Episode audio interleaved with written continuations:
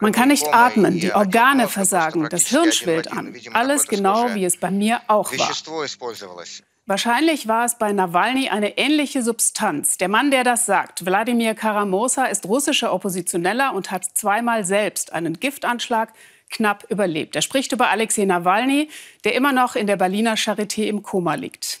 Mit diesem exklusiven Interview herzlich willkommen zum Weltspiegel. Bundesaußenminister Maas hat heute den diplomatischen Ton gegenüber Moskau noch mal verschärft und Aufklärung in den nächsten Tagen gefordert. Sonst ja, was sonst passieren würde, ist noch nicht klar. Denn haben andere Staaten wirklich ein effektives Druckmittel gegenüber Russland? Darauf verlassen sich auch die Mitstreiter von Nawalny nicht. Sie treiben ihre Recherchen zu diesem Vergiftungsfall selbst weiter. Was haben Sie herausgefunden? Ina Ruck. Hallo, hier ist Nawalny. Ihr habt es schon gemerkt, ich bin in Tomsk. Vergesst nicht, bald sind Regionalwahlen. Zwei Kandidaten sind hier bei mir, Xenia Fadeeva und Andrei Fateev. Sie brauchen eure Stimmen, damit wir gemeinsam die Leute von der Kreml-Partei schlagen. Das war sein letzter Auftritt. Alexei Nawalny meldete sich aus dem sibirischen Tomsk. Der Rest erzählt sich in Handyfotos. Am Tomsker Flughafen trinkt er Tee vor dem Rückflug nach Moskau. Jemand fotografiert sich mit ihm am Check-in-Schalter. Andere machen ein Selfie im Zubringerbus. Dann die Handyvideos aus dem Flugzeug. Nawalny schreit vor Schmerzen. Die Maschine landet außerplanmäßig im nahegelegenen Omsk. Der Patient wird abtransportiert und liegt seitdem im Koma.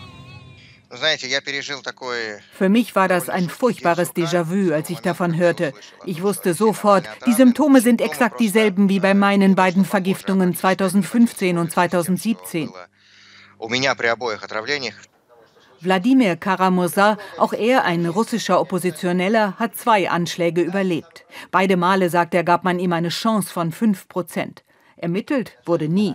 Er ist sicher, dass die Taten auch jetzt bei Nawalny von höchster Stelle gedeckt werden oder sogar beauftragt wurden. Hören Sie, das sind streng kontrollierte Substanzen, hochtoxische Nervengifte. Die kauft man doch nicht in der Apotheke oder auf dem Markt. Den Zugang, das steht außer Zweifel, haben nur die russischen Geheimdienste. Im Provinzkrankenhaus von Omsk retten die Ärzte Nawalnys Leben. Einer von ihnen, der nicht genannt sein will, sagt uns später, dass man aufgrund der Symptome früh eine Vergiftung für sehr wahrscheinlich hält.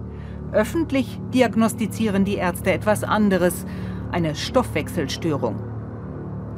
Jetzt, nachdem Berlin von Novichok spricht, fordert seinerseits Russlands Außenminister Beweise. Allein der Ton, den unsere westlichen Partner sich uns gegenüber erlauben, lässt darauf schließen, dass sie außer künstlichem Pathos in Wahrheit wenig an Beweisen in der Hand haben. Nawalnys YouTube-Sendung moderiert jetzt Lubov Sobol, seine engste Mitstreiterin. Nawalny liege im Koma, sagt sie, aber sein Team werde herausfinden, was in Omsk passiert ist, denn es gebe eine Zeugin. Vor zwei Wochen haben wir ein Video gezeigt. Da stand unser Kollege in Omsk vor dem Krankenhaus und erzählte, er hatte etwas aufgeschnappt im Zimmer des Chefarztes. Schaut euch das nochmal an, das ist wichtig. Wir haben gerade gehört, wie eine Polizistin dem Chefarzt sagte, man habe eine hochgiftige Substanz gefunden. Wir haben sie sofort danach gefragt, aber sie sagte, das ist Ermittlungsgeheimnis. Aber die Substanz sei hochgefährlich, auch für andere. Die Ärzte müssten Schutzkleidung tragen. Wenn diese Aussage stimmt, war die Polizistin tatsächlich die einzige, die je von Gift gesprochen hat. Im Moskauer Büro von Nawalnys NGO wissen sie, wie gefährlich Recherche sein kann. Erst recht, wenn es um Korruption hoher Beamter geht. Es gibt immer wieder Drohungen, polizeiliche Durchsuchungen, wie hier im vergangenen Dezember. Lubov Sobol selbst hat über einen Vertrauten Putins recherchiert, wurde verklagt wegen Verleumdung. Der Mann hat nun angekündigt, er werde sie und Nawalny ruinieren. Sie will dennoch weitermachen. Selbst wenn ich jetzt emigrieren würde und irgendwo anders als Juristin arbeite, das ändert nichts. Diese Leute werden sich überall rächen, wenn sie das wollen. Den Point of No Return habe ich längst überschritten. Zurück kann ich gar nicht mehr.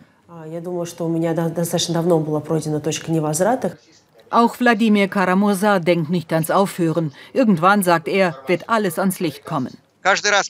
Nach jedem dieser Giftanschläge beginnt sofort die koordinierte Desinformationskampagne. Die Leute hätten zu viel getrunken, etwas Verdorbenes gegessen, Pillen genommen. Aber die Wahrheit wird herauskommen, spätestens wenn Putin geht. Auch sein Regime ist endlich. Aus Omsk heißt es jetzt, nach neuesten Erkenntnissen habe Nawalny wohl abnehmen wollen und offenbar die Diät nicht vertragen. Auch sonst bleibt Russland bei seiner Version, die Labore hätten kein Gift gefunden.